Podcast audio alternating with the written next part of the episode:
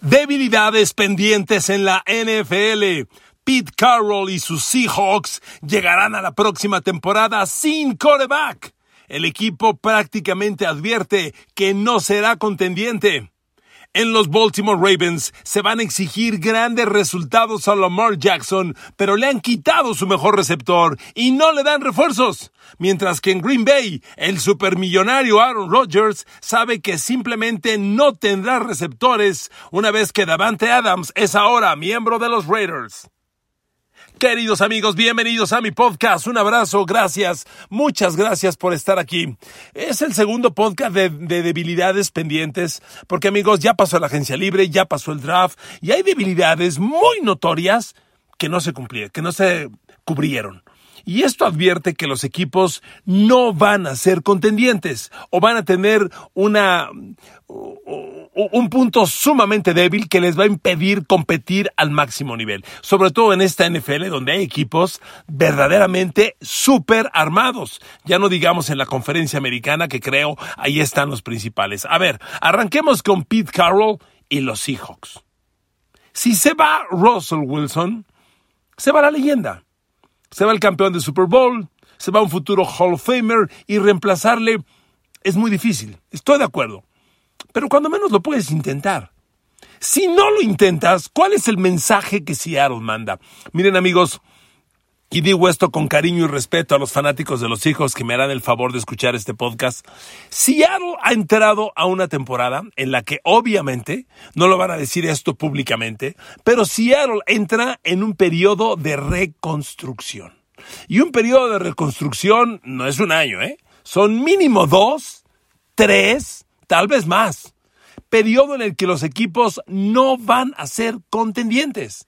Sobre todo cuando no tienes coreback. A ver, Seattle no tiene coreback. Antes que debatamos lo que son Drew Locke, Gino Smith y yo les dé números que confirman pues que la verdad no sirven para nada, hablando de las exigencias de NFL para un coreback contendiente, ya no digo usted un coreback de Super Bowl, Seattle no lo tiene. Y como si, mire, mi, mi lectura es esta, Seattle leyó que tampoco había en el mercado, a su alcance, un jugador que valiera la pena. Seguramente ellos dijeron, Kenny Pickett no me interesa. Claramente, Malek Wells no les interesó. Y entonces dijeron, no voy a ir por Dishon Watson. Russell, eh, Aaron Rodgers nunca fue mi alternativa. Bueno, no tengo coreback. Y cuando este periodo inicia, amigos, pueden ser muchos años, ¿eh? Casi siempre tomo el mismo ejemplo y permítanme recurrir otra vez a él. ¿Hace cuánto Miami no tiene coreback? Desde Dan Marino. Eh, me van a decir que Chad Pennington. Eh, bueno, por favor, por favor. Me perdón, Chad, Chad Pennington es tu perdón, estoy diciendo una tontería. Chad Pennington fue de los Jets. Quise decir, este, Ryan Tannehill, el de los Titans, discúlpenme. Ryan Tannehill, por favor. O sea, Ryan Tannehill tuvo momentos, nunca fue un coreback de Super Bowl. Y vean a Tennessee cómo, cómo les perdió el partido en playoffs el año pasado. O sea, Miami no tiene un coreback desde Dan Marino. Y pongo el ejemplo porque ya pasaron 20 años. A ver, Seattle, yo no sé si empezamos la cuenta de aquí al 20, a 20 años, ¿eh? Ojalá que no. Porque reemplazar a una leyenda como Russell Wilson requiere mucho tiempo y muchas cosas. A ver, amigos, Hoy en el depth chart de los Seahawks, el quarterback titular, Dios mío, es Drew Locke. El suplente es Gino Smith. Y el tercero es Jacob Eason, un jovencito que fue reclutado por Indianapolis el año pasado y que ahora está en los Seahawks. ¿Con eso a qué aspiras? A ver, si Seattle le va a competir con esto a Tampa Bay y Tom Brady, a Dallas y Dak Prescott, a Green Bay y Aaron Rodgers. ¿Les va a competir a Minnesota y Kirk Cousins? ¿Usted cree? Por eso le digo, Seattle, aunque no lo dice públicamente, ha iniciado un periodo de reconstrucción. En estos periodos, amigos, los equipos, híjole, no quiero usar la frase intencionalmente, pero los equipos apuestan a quedar mal uno o dos o tres años y reclutar grandes jugadores con esas altas selecciones de draft y competir próximamente. A ver, amigos, ¿De qué forma habría reclutado Cincinnati a Joe Burrow y Jamar Chase si no hubiese sido hace dos años el peor de la liga y el año pasado el cuarto peor de la liga? Gracias a esos dos reclutamientos, Cincinnati es hoy el contendiente a Super Bowl que es, porque sin duda lo es. Pero gracias a que dos temporadas terminó hasta abajo. Perdón, esa es la estrategia que va a empezar a jugar Seattle. Y no lo van a decir públicamente. Obviamente Pete Carroll dice, yo confío en Gino Smith, me interesa Drew Locke. Amigos, perdón, es puro verbo. Por tercera vez lo digo, nunca lo van a aceptar públicamente, pero eso es. El equipo apuesta a quedar uno, dos o tres años mal o muy mal, preferentemente muy mal, y con ello reclutar a los grandes jugadores. Eso es todo. Esa es todo. Y como en este año no había corebacks a su alcance, Seattle dijo, apuesto al año que entra. Eso es todo. A ver, amigos, hoy Seattle, como le decía, tiene a Drew Locke de coreback y Gino Smith de suplente. A ver, amigos, por favor, Drew Locke. Drew Locke jugó tres temporadas en Denver. Tres temporadas. El poquito tiempo que jugó en su temporada de novato, que fueron cinco partidos, y en la que terminó con siete pases de touchdown y tres intercepciones, le mereció la duda de que, híjole, este chavo de Missouri a lo mejor es el bueno. Y al año siguiente, a su año de novato, su año de novato fue el 19, al 2020 le dijeron, vas, órale, ahí está la titularidad. Y le dieron 13 partidos de titular. Es una prueba fantástica. Y ojo, 13 partidos de titular y un muy buen equipo. Con Bradley Chubb y Von Miller de linebackers exteriores en la defensa. Ojo, o sea, un equipo altamente contendiente. Ya estaba Jerry Judy, ya estaba Cortland Sutton, ya estaban ahí. Bueno, pues en ese año, con 13 juegos de titular, Drew Locke entregó 16 envíos de touchdown, que son muy pocos, y 15 intercepciones. Con eso Denver dijo, no, Tristemente en la NFL las oportunidades escasean y cuando llegan duran muy poco. Si no la aprovechas, adiós. Con ese ejemplo en el 2020, Drew Locke se pasó el año pasado prácticamente inexistente. Fue titular tres partidos, nuevamente enseñó sus problemas eternos de intercepciones, lanzó dos touchdowns, dos intercepciones, no sirve, no sirve Drew en Denver y tras tres años fallidos, cambio, adiós y lo mandaron a Seattle. ¿Usted cree, fan de los Seahawks, que con esos números Seattle aspira a algo con Drew Locke? Dice Pete Carroll, no, a mí me interesa, lo he seguido.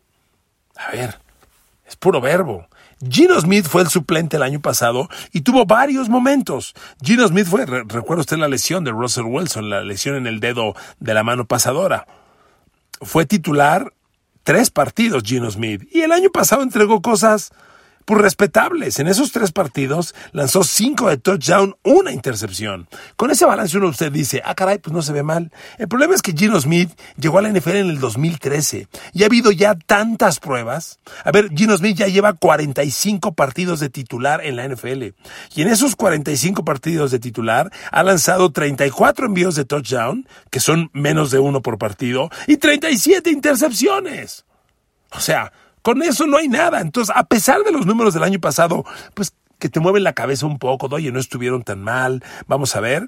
Pues este coreback ya ha demostrado que no, que nada más no. Gino Smith hoy es un buen coreback suplente. Por eso en el depth chart está presentado como el suplente. Y miren amigos, cuando usted revisa el draft de los Seahawks, pues fue un draft contendiente, con cosas interesantes. A ver, Seattle abrió en el draft con el tackle ofensivo Charles Cross de Mississippi State. Yo le apuesto que va a ser titular inmediato y que va a ser muy bueno.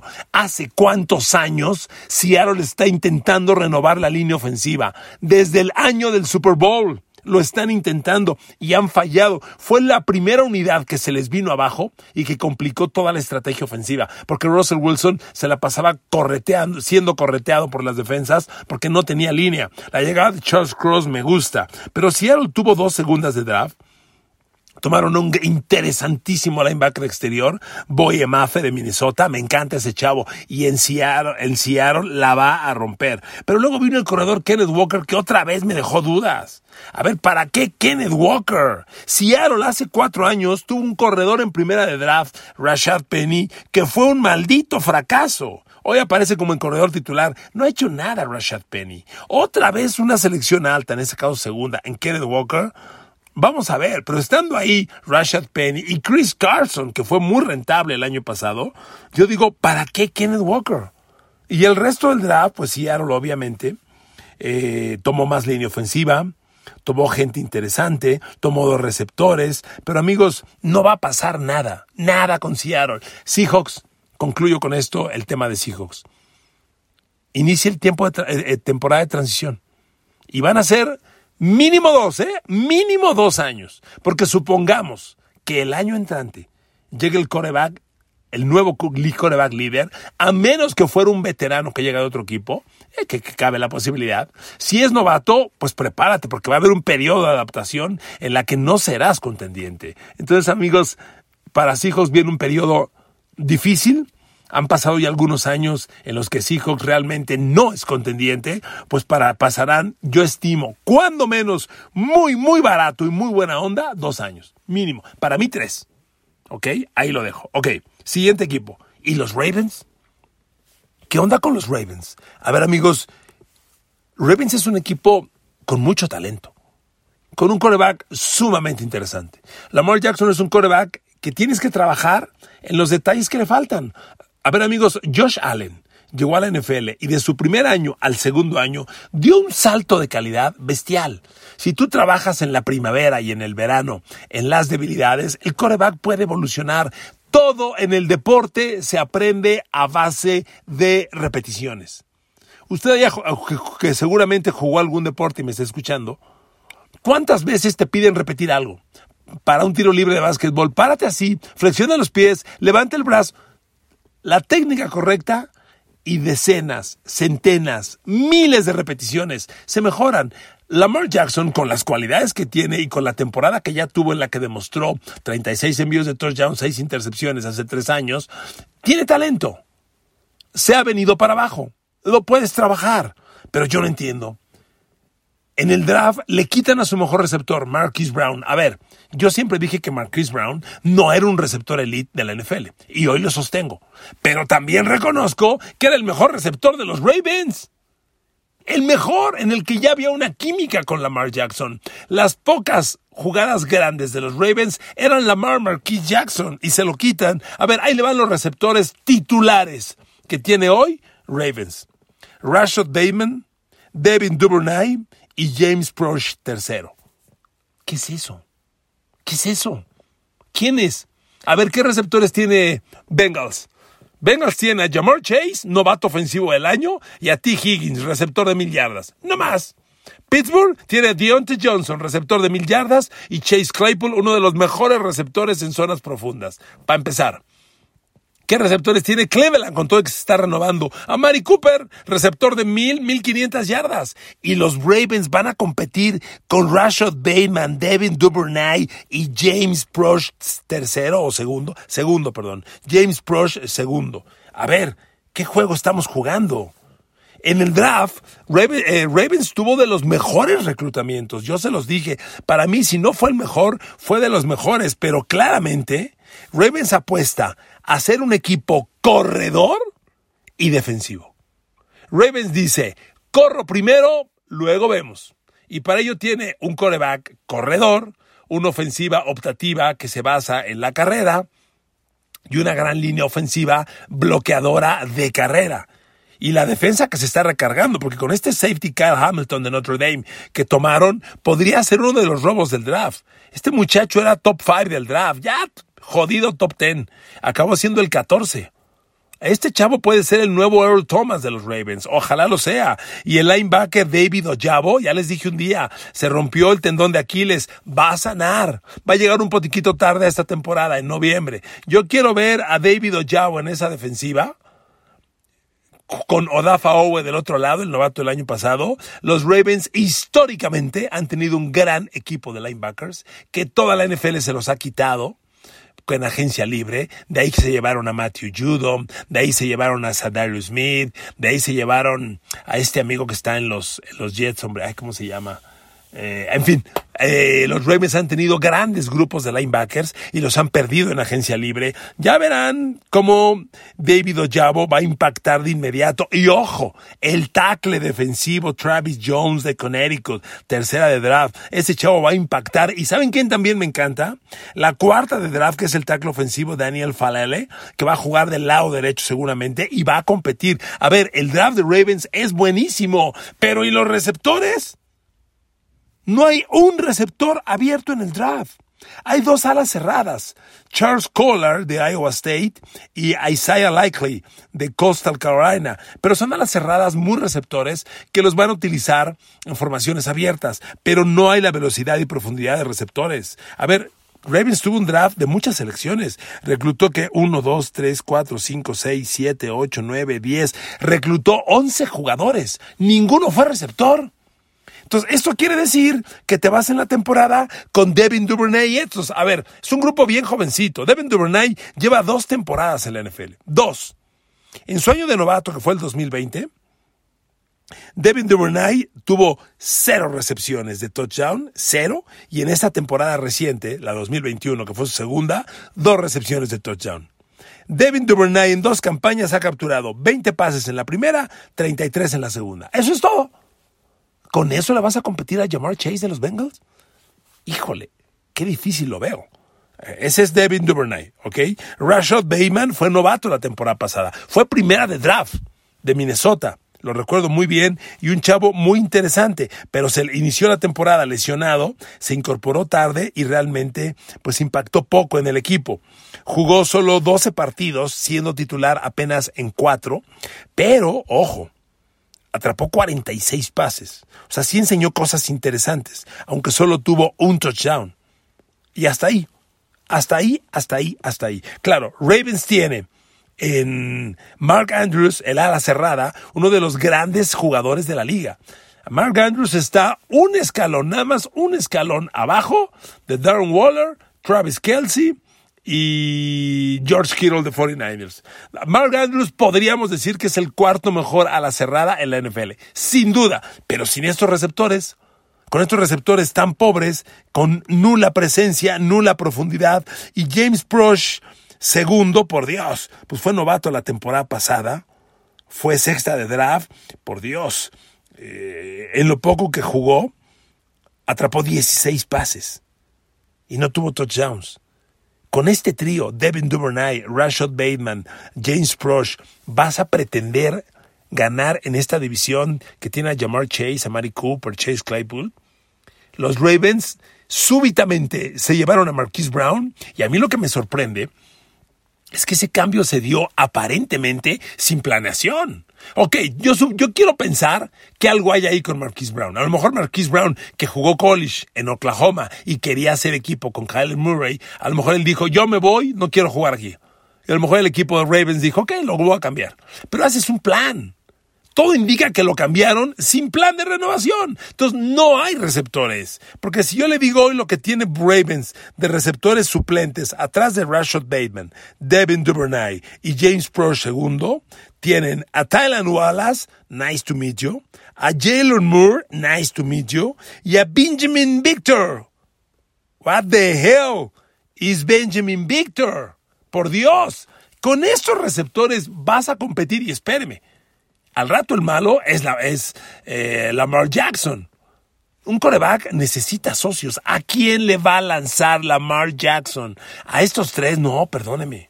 No va a pasar nada. Así que, así como Seahawks llegó a la temporada sin coreback y para ellos es un año de transición, en Baltimore no. En Baltimore, claro que no. Baltimore sí es un contendiente. Pero que quede clara una historia. Baltimore claramente, amigos, está apostando a dos cosas. Uno, mi ofensiva es corredora. Dos, mi fortaleza es mi defensa. Punto. Ravens te va a ganar corriendo y defendiendo. Con eso.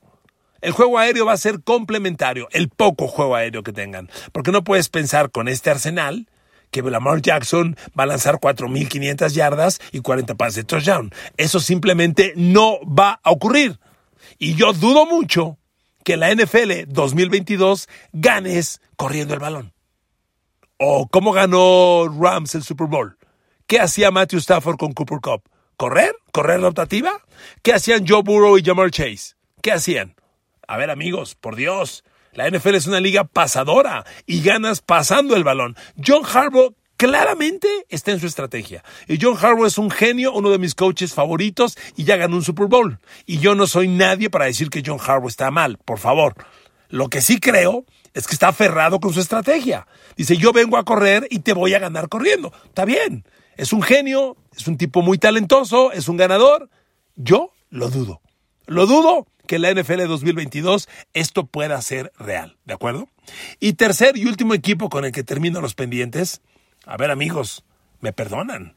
Pero pues los, los Packers, eso de reemplazar a Davante Adams, hay un proyecto, reconozco, pero no se reemplazó, ¿eh? A ver, que quede bien claro, Packers, go pack go, que quede bien claro.